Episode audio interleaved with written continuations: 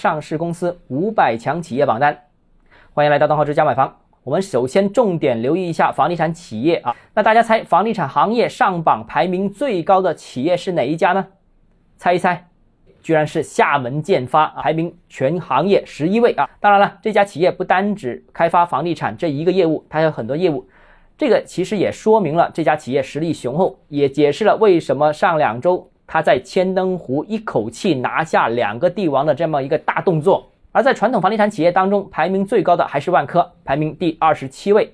看来啊，这一家中国管理水平最现代化的企业，还是有穿越行业周期、穿越经济周期的能力。然后呢，前三十位就一家房地产企业，没有其他了。而在鼎盛时期，十个当中可能有三个、四个都是房地产行业。那现在看这个差距和这个落差是非常巨大的。那第二个排名呢，就看看中国最赚钱的房地产企业是哪家。那第一位是华润置地，去年赚了两百八十亿，但它的盈利呢，更多是来自于非房地产开发的领域，比方说经营物业之类的啊，只有这一家能上前三十，其他的所有房地产企业一家都没有。那第三个呢，我们一起来看看中国企业的亏损榜。那这个榜单就非常有意思了，排名第一的是国航，一年亏损了三百八十六亿，而且呢，前三名都是航空公司。不过好的消息呢，就是疫情已经过去了，他们的业绩有望有较大的修复。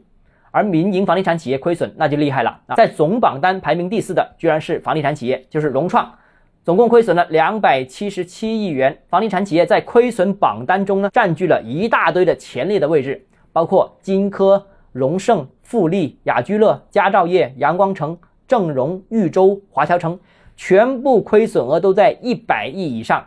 傲视所有的行业。那至于亏损一百亿以下的房地产企业呢？那就榜单就更长了，不用一一念。所以啊，这两年房地产企业是普遍降薪裁员，也是情理之中。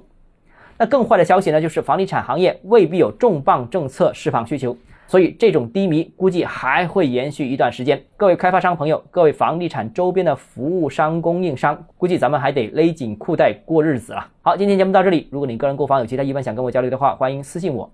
或者添加我个人微信，账号是教买房六个字拼音首字母小写，就是微信号 d h e z j m f。想提高财富管理认知，请关注我，也欢迎评论、点赞、转发。